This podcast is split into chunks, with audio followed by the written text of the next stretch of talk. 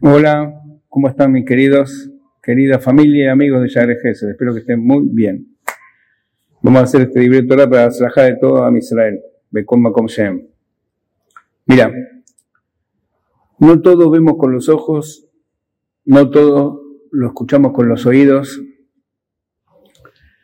La sabiduría no solamente está en el cerebro. La Torah cuando habla del sabio dice Jajam Lev, relaciona la sabiduría con el corazón. Hay rayos ultravioletas, nunca los vimos, pero eso no quiere decir no existe. Infrarrojos, hay sonidos, viste el silbido de cuando están amaestrando los perros, no lo escuchamos, pero silban y vienen, silban y van. Hay por arriba de los decibeles, por debajo de los decibeles, es decir, no todo podemos constatar con nuestra participación. No vengo a justificar nada, pero sí quiero compartir con ustedes una vivencia personal. Cuando te cuentan algo, vale, porque la experiencia del otro la puedes capitalizar, pero te lo cuento con la fuerza de haberlo casi vivido y conocido y conociendo a los protagonistas. Capaz sirve de respuesta a muchas de las preguntas que tenemos en lo que todo como Yehudí, como hermanos Yehudí que somos, estamos viviendo. Preguntas, respuestas, dudas, incertidumbre, ganas, consuelo, a Jai, unión. Mira, mi suegra fue uno de los, se puede decir, nació justo después de la Segunda Guerra Mundial, sobreviviente de sus padres del holocausto, y vinieron para Argentina. En el libro que tuvimos a de escribir, yo escribí sobre esto. No vengo a contar una historia más, me interesa mucho la enseñanza que deja.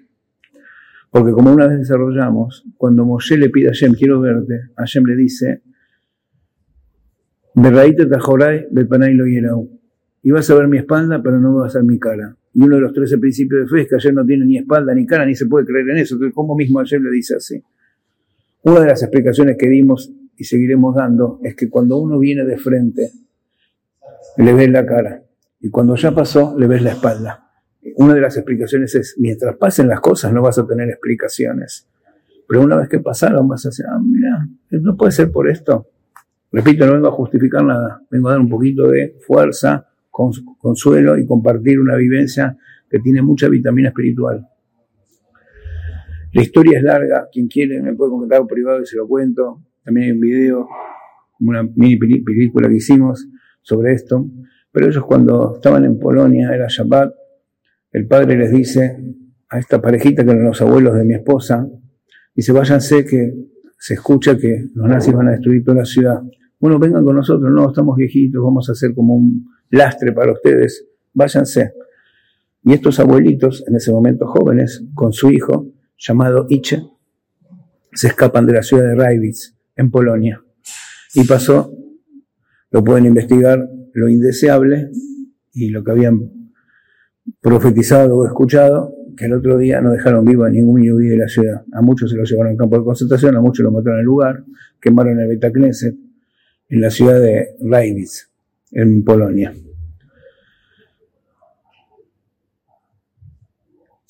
Se fueron, hay una historia de siete países, Siberia, Rusia, Uzbekistán, Turquistán, Francia, pero en el medio esta bobe y este Seide, la bobe Frida y el Seide Sille, escapándose los bosques. Yo tuve los bosques de Polonia, no es nada pintoresco. De noche escuchar los zorros, los lobos, no sabes que no hay nada amistoso ahí. Y queda embarazada. Y cuando llega el momento de parto, plena guerra, escapándose, año 1940, tiene mellizos. No había ecografía en el bosque para saber de cuánto estaba embarazada. Eh, se acercaba a una ciudad cerquita ahí en Rusia que se habían escapado y obligatoriamente por vivir ahí a la mujer le ponen el nombre de una paracaidista que había que poner ese nombre. Viste como acá el séptimo hijo se llama como el presidente, hay uno que se llama Arturo por Arturio Frondizi, otro que se llama así, bueno, ahí le pusieron Rosa, obligación era por la dictadura del momento, de que todas las nenas que nacen la semana tienen que ponerle Rosa porque una paracaidista llamada Rosa, muy patriótica, murió. Y al varón le pusieron a Abraham. Medio del bosque, hambruna, Segunda Guerra Mundial, lamentablemente, un día de noviembre, justo, mira, no se puede creer, justo creo, que era el 8 de noviembre, ¿podés creer? Y hoy es 8 de noviembre. Increíble. Increíble. Eh, estos mellecitos mueren. Uno un día, el otro los dos días. Y lamentablemente sus propios padres tienen que hacer la queburada en el medio del bosque, con nieve, mueren de inanición, de hambre. El varón y la nena. Al varón le habían puesto a Abraham por un tío que tenían. Y quedó el matrimonio de los abuelitos Bobe, Frida y Seide Sille con su hijo Iche. Y lamentablemente estos dos chicos que se fueron del Olam. La voz de Frida, cuando yo escuchaba esto, que es la abuela de mi esposa, siempre decía, me acuerdo hasta la voz, decía, yo sé que algún día Dios me los iba a devolver. Textual, palabra que escuchaba por mí. Hasta la tengo con la voz de ella, yo sé que algún día Dios me lo iba a devolver, así, así con el acento que tenía de saber como tres idiomas, cuatro idiomas. Y se fueron de ahí Polonia, Rusia, Uzbekistán, Turquistán, vivió con, con árabes, después se fueron a Francia, de Francia vienen a Argentina, bueno, en Austria primero también lo, lo ahí nace casi al final de la guerra quien sería mi suegra, Mónica. Entonces se vienen en un barco, los ubico un hermano acá en Argentina, muy filántropo, muy bueno, que salvó un montón de judíos de la guerra, y cuando llegan a Argentina no dejaban entrar de la guerra, tuvieron que ir a Uruguay, y después entran, parte de la familia en Uruguay, parte de la familia en Argentina, y siempre la Bobe decía, yo sabía que algún día Dios me los iba a devolver. Textual. Llegan, fundan un Beta Knesset junto con un grupo de Yehudim en el barrio llamado Mataderos, eh, acá en Capital Federal de Buenos Aires, Argentina. Eh, sigue con su. Él se había escapado, es zapatero, había puesto unas monedas para poder sobornar y poder salvarse, pasar los límites por la guerra. Y llega el momento de juventud, de ponerse de novios, y Iche, el varón, Iche, se pone de novio y se casa. Y mi suegra se pone de novia y se casa. Y forman dos familias maravillosas. ¿Por qué te cuento esto? La misma palabra casualidad son las letras de causalidad. Y en hebreo también mikre es casualidad. Y son las letras de rak, me, Hashem de causalidad, porque Hashem, como dice Rambam Maimónides, es la causa de las causas. ¿Con quién se casó Iche? Se casó con una mujer judía llamada Rosa.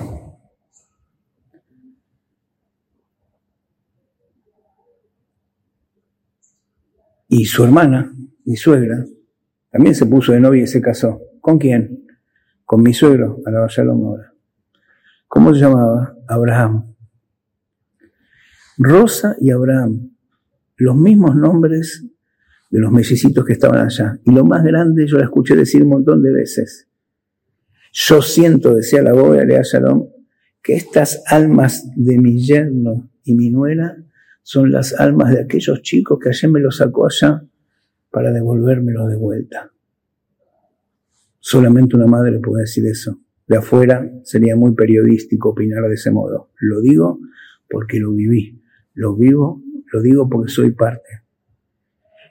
Increíblemente, después de recibirnos con mi esposa, leí un poquito de guía de Yad Vashem, cuando hace como cinco años tuvimos un, estudio de 20 días en Jerusalén, en el Museo Yad Vashem, un seminario para gente de aquí, sobre la Shoah, nos enseñaron cómo manejar los, los bancos de datos y todo, y entramos y nos llevamos otra sorpresa. Nuestro hijo mayor se llama Yosef, como el nombre de mi papá, la Shalom. Y el segundo le pusimos Jonathan Jaim, que serían las letras de Hashem David. Increíblemente, aquellos abuelitos, los dos suegros que le dijeron váyanse para poder continuar siendo judíos, capaz en otra parte geográfica, eran dos Jajamim, eran dos Rabanim. Uno se llamaba Yosef y el otro se llamaba Jaim Usher los mismos nombres por otra causa que también Hashem nos inspiró, como dice la Gemara Berajot, de ponerle a nuestros hijos. increíblemente, después de décadas, la cosa cierra los sucesos en otro país con miles de kilómetros, no vemos justificar nada. Pero somos un pueblo que, como dice la, la Gemara Berajot, ante lo malo y ante lo bueno, igual siempre decimos Berajot. Cuando es lo bueno, Sheheyanu. Y cuando pasa algo indeseable, la llana de Melca, es el juez de la verdad. Necesitamos mucha unión, necesitamos mucho refuerzo, necesitamos mucho amor, necesitamos mucho cariño. Sabemos que está todo manejado por Boreolam. Y cuando venga el Mashiach, Vimeraba y menos cada día, Falpiche maneja que lo dejó el Yom, cada día tiene que venir. No, dijeron que venía dentro, no, hoy tengo que venir. Vamos a comprobar algo. ¿Qué? Que todas las preguntas que tenemos no es que van a tener respuesta. Todas las preguntas que hoy tenemos como seres humanos bien sin crítica, nos vamos a dar cuenta que ni siquiera eran preguntas. Que Hashem nos ayude a seguir adelante, a seguir unidos. Como decimos, hoy se escucha mucho, ojalá que lo llevemos a la práctica a Misadeja y Reajaca Moja y que tengamos esta unión en todos los momentos de la vida y saber que acá Hu, Matsui Magia, maneja todo y nunca deja a nuestro pueblo desamparado. Shabbat.